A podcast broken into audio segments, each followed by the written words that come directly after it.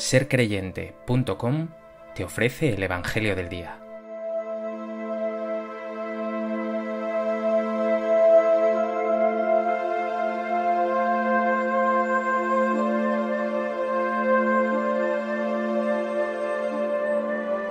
Del Evangelio de Mateo.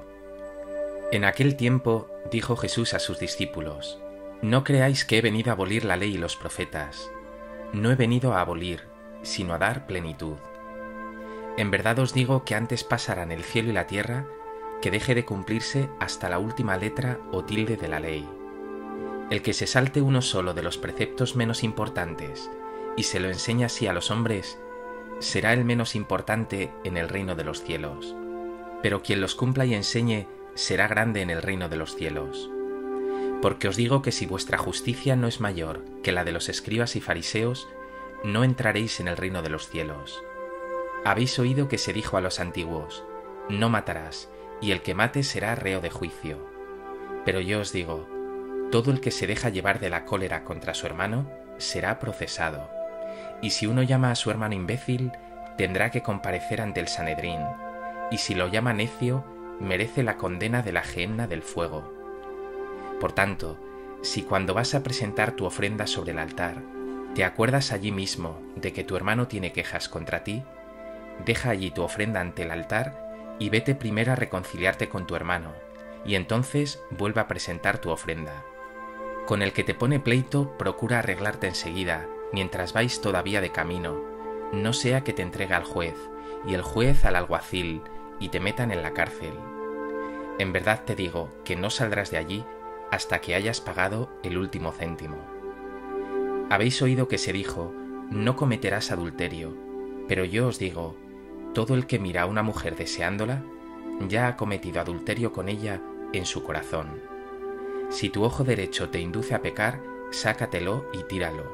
Más te vale perder un miembro que ser echado entero en la gehenna.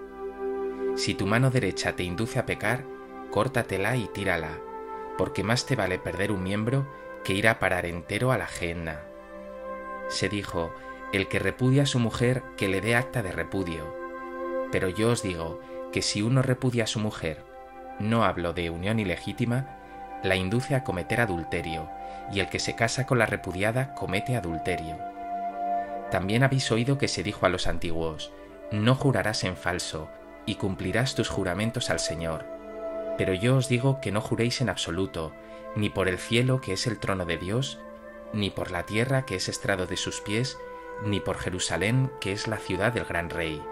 Ni jures por tu cabeza, pues no puedes volver blanco o negro un solo cabello. Que vuestro hablar sea sí, sí, no, no.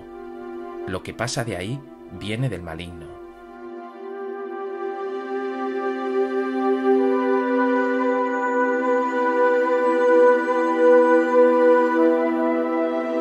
El Evangelio de hoy nos ofrece toda una síntesis de la enseñanza de Jesús, que no supone en absoluto acabar con lo revelado por Dios a su pueblo anteriormente, sino muy al contrario, Jesús lo radicaliza, lo lleva a plenitud en el amor.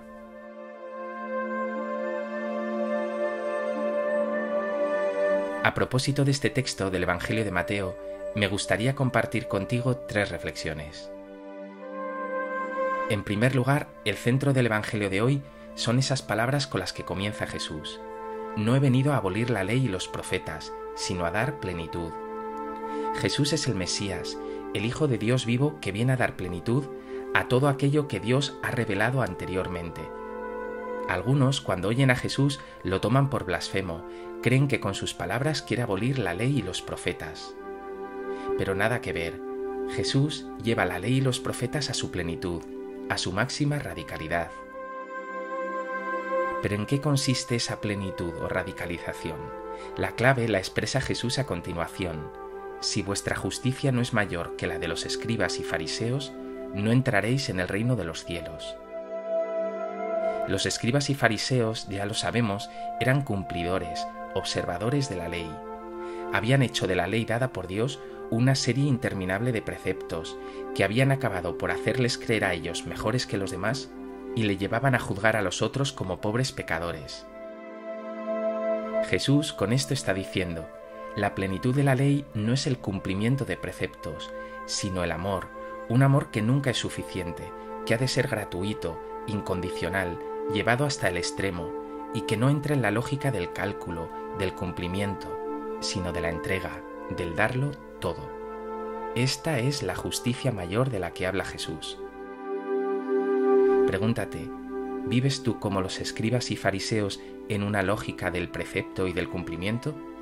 ¿O amas a fondo perdido, sin esperar nada a cambio, generosamente?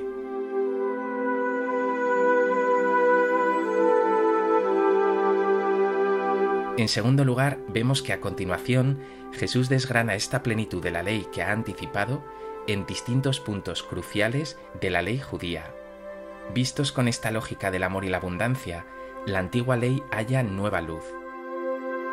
No es suficiente con no matar, como se dijo a los antiguos, sino que ya es una falta al amor el que se deja llevar de la cólera contra su hermano, el que lo llama imbécil o necio, ya no se trata solo de no cometer adulterio.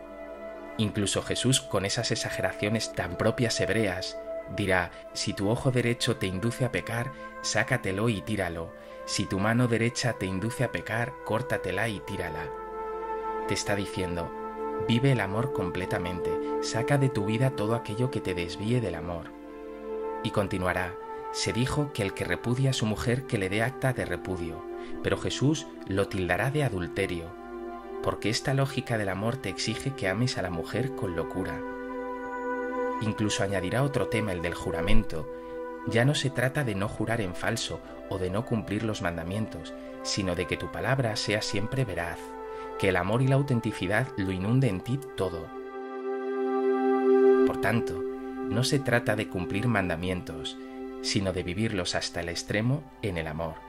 No es la ley, sino el espíritu de la ley que es el amor. ¿Amas a fondo perdido a tu hermano, a tu pareja, a tus hijos, a los que te rodean, o te mantienes siempre en los mínimos?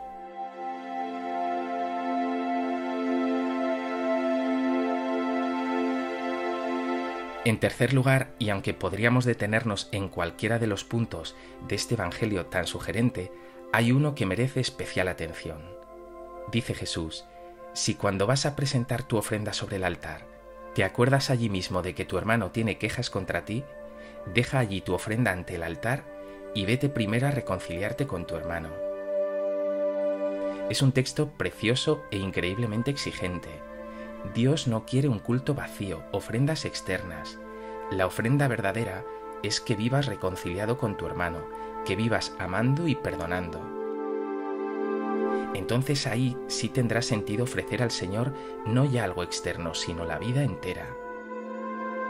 Lo dice de una manera bellísima el Salmo 50, los sacrificios no te satisfacen. Si te ofreciera un holocausto no lo querrías.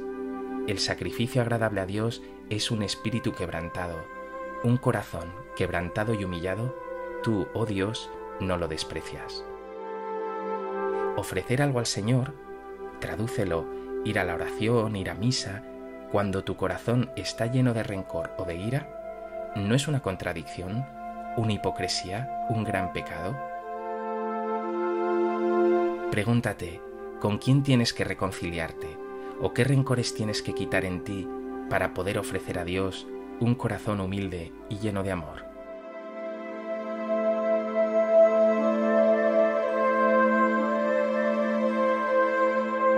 pues que este Evangelio te lleva a vivir una fe cristiana más radical, lejos de todo cumplimiento, y camines envuelto en un amor que siempre te pedirá más, más radicalidad, más entrega, más generosidad. Señor Jesús, muchas veces sigo enredado en el cumplimiento y me conformo con el mínimo. Haz que vive el amor hasta las últimas consecuencias y que destierre de mí toda clase de rencor y de odio, que viva reconciliado contigo, con mis hermanos, incluso conmigo mismo. Enséñame, Señor, a amar como tú.